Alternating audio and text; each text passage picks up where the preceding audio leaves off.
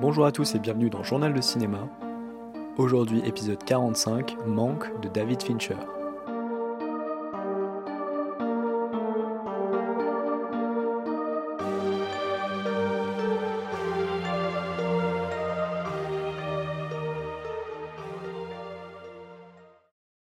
Aujourd'hui, je vous parle du film Événement de David Fincher sorti sur Netflix le 4 décembre 2020 avec Gary Oldman dans le rôle de Herman Mankiewicz, Amanda Seyfried celui de Marion Davis et Charles Dance de William Randolph Hearst. Le film nous parle de la vie de Herman Mankiewicz, donc, alias Mank, qui écrit le scénario du futur grand classique du cinéma que sera Citizen Kane d'Orson Welles, sorti en 1941. En puisant dans ses souvenirs, le film nous entraîne via des flashbacks aux sources de l'inspiration du script qui lui vaudra un Oscar, entre rencontres avec des grandes figures d'Hollywood et d'hommes puissants comme William Randolph Hearst, dont s'inspire le personnage de Kane et qui était un grand mania de la presse américaine, on navigue dans les eaux troubles de l'industrie cinématographique de l'époque. Un film quasiment impossible à spoil très honnêtement rien dans le scénario n'est basé sur la surprise ou d'événements extraordinaires, donc pas d'inquiétude si vous n'avez pas encore vu le film, ma critique sera parfaitement écoutable. Pour la petite histoire, le film se base sur un script de Jack Fincher, père de David, décédé en 2003. Il avait pour projet d'adapter le scénario de son père à la fin des années 90, après The Game, mais le noir et blanc que voulait absolument Fincher à l'époque, a rebuté les différents producteurs. Ici, c'est Netflix qui produit et on sait qu'ils sont assez peu regardants sur les montants et les projets des réalisateurs célèbres et reconnus qu'ils produisent pour leur plateforme et donc c'est du pain béni pour David qui a pu sans contrainte réaliser le film qu'il traînait depuis plus de 20 ans dans sa besace. Il enrôle de nouveau Atticus Ross et Trent Reznor pour la musique avec qui il a collaboré à de nombreuses reprises, mais aussi Eric Messerschmidt, le directeur de la photo de Mindhunter. Alors, est-ce que ce film tant attendu est si cher aux yeux d'un des réalisateurs américains les plus influents des 25 dernières années est une réussite? Réponse tout de suite. Premièrement, il faut dire que c'est un film de geek du cinéma américain de la période et que le contexte est vraiment important. Fincher prend beaucoup de plaisir à dépeindre la période et à nous balancer plein de personnages influents et importants, mais très méconnus, je pense, du grand public et encore plus du grand public européen. William Randolph Hearst, si on ne s'est pas renseigné plus que ça sur l'histoire de Citizen Kane, sa production et sa sortie à l'époque, on peut tout à fait ne pas savoir qui il est et si on est un Français dans les années 2000, j'imagine que c'est encore plus difficile. Pareil pour plusieurs noms qu'on arrivera à situer dans l'histoire et dans le Hollywood de l'époque, mais qu'il est quand même plutôt intéressant de connaître avant d'avoir vu le film pour mieux comprendre leur importance et leur aura à cette période. Un des débats que j'ai vu passer de nombreuses fois sur les réseaux sociaux, c'était faut-il avoir vu Citizen Kane pour voir Manque Et là, évidemment, c'est le drame, parce qu'il faut avoir vu Citizen Kane tout court, vu sa place dans le cinéma américain et la culture populaire mondiale, et que justement Manque peut être une belle occasion de le voir avant ou après votre vision de ce dernier. Je suis pas sûr que ce soit obligatoire absolument d'avoir vu le film d'Orson Welles, mais ce sera évidemment plus que recommandé vu le nombre de références qui y sont faites et aussi pour faire le parallèle entre la vie de Mank et les gens qu'il côtoie et les personnages de Citizen Kane. Pour être tout à fait franc, ça fait un moment que je ne l'ai pas vu et quelques allusions sont restées un peu floues dans mon esprit, tant et si bien que j'ai dû aller me rafraîchir la mémoire derrière sur le récit de Citizen Kane et le scénario dont je ne me souvenais plus très bien. Pas impératif donc, mais vivement conseillé que ce soit pour mieux apprécier Mank ou tout simplement bien pour votre culture personnelle, tant Citizen Kane est un film important. Pour en revenir au film, je pense qu'il souffre justement un peu à mon avis de cet aspect très nerd du cinéma.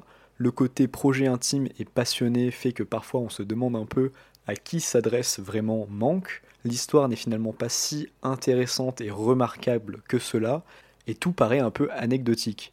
Le processus créatif du personnage est intéressant, mais on n'échappera pas quand même à l'ennui pendant ces deux heures. Fincher a beaucoup de mal à impliquer le spectateur et à donner de l'ampleur et des enjeux forts à son récit.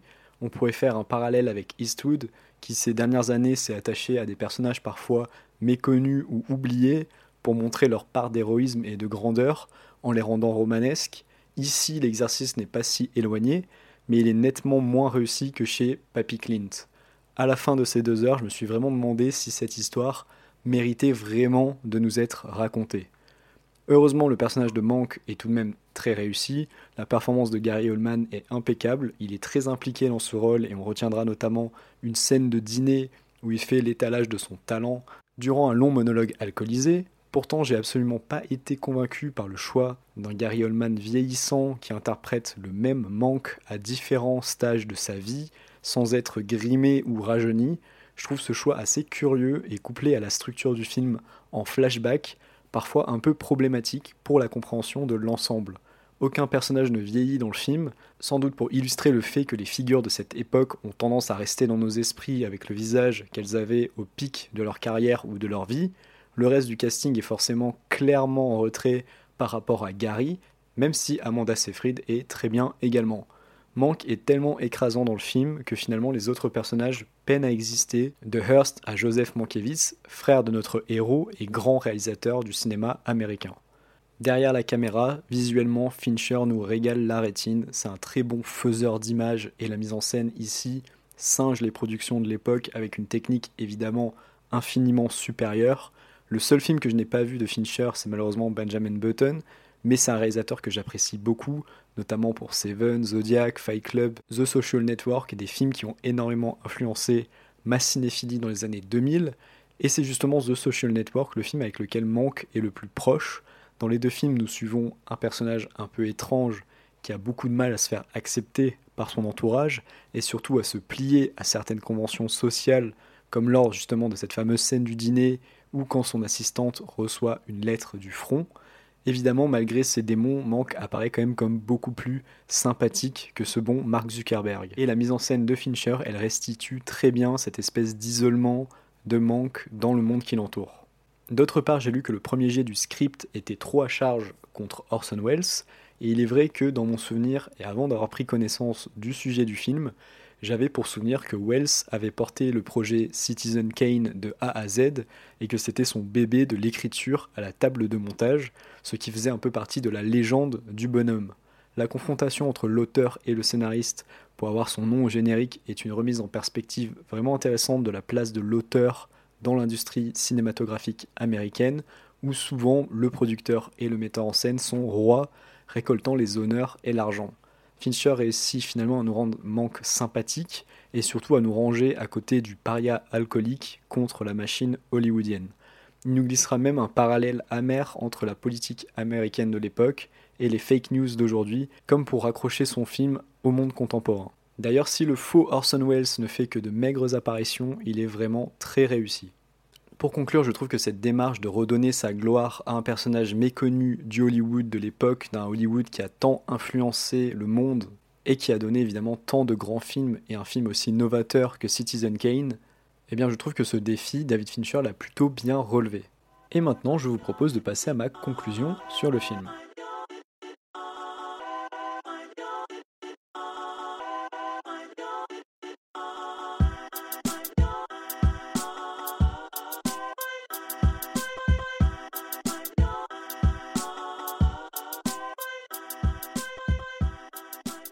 Alors, est-ce que je recommande Manque de David Fincher?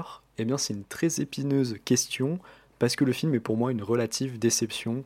Il est particulièrement atypique dans la carrière de son illustre metteur en scène, mais en même temps, c'est peut-être son projet le plus personnel, celui qui s'attache à beaucoup de ses interrogations et sur sa vision de la création artistique à Hollywood. Malheureusement, je trouve que le film balance entre l'anecdotique, la petite histoire d'Hollywood finalement, qui est honnêtement pas si intéressante que ça à première vue. Et là où dans un film comme The Social Network, il arrivait à créer beaucoup de choses, beaucoup de dynamique, sans doute parce que le scénario de Aaron Sorkin était peut-être plus solide que celui de son père Jack Fincher, et eh bien ici dans Manque, je trouve qu'il insuffle beaucoup moins d'idées et des réflexions beaucoup moins intéressantes et denses. C'est peut-être cet aspect très personnel et intime du projet qui le plombe à l'arrivée, parce qu'en tant que spectateur, j'ai eu beaucoup de mal à être emporté par cette histoire, et cette impression que Fincher me laissait un peu en dehors de son récit. Pourtant, comme je l'ai dit, c'est un film qui est très bien mis en scène, très bien interprété, qui a une direction artistique qui est quand même assez impeccable. Le noir et blanc apporte un cachet intéressant. On a des scènes visuellement assez marquantes comme celle de l'attente des résultats de l'élection, qui est visuellement vraiment bluffante. Moment bluffant qui cohabite avec des fautes de goût comme par exemple le marquage du changement de bobine, rajouté numériquement et qui ne présente absolument aucun intérêt. Je pense très sincèrement que les passionnés de l'histoire d'Hollywood et notamment de celui des années 30-40 seront totalement captivés par le long métrage. Je suis beaucoup moins convaincu concernant les fans de David Fincher et même les amateurs de cinéma en général. Et le film, bien que loin d'être désagréable, risque de rester comme un opus mineur dans la carrière de David Fincher. En conclusion, petite déception pour ma part. Après, ça reste du Fincher, donc je sais très bien que tout le monde ira le voir et c'est bien normal. En plus, sur Netflix, en 2020, avec la période de disette, ce serait quand même assez dommage de ne pas aller y jeter un œil.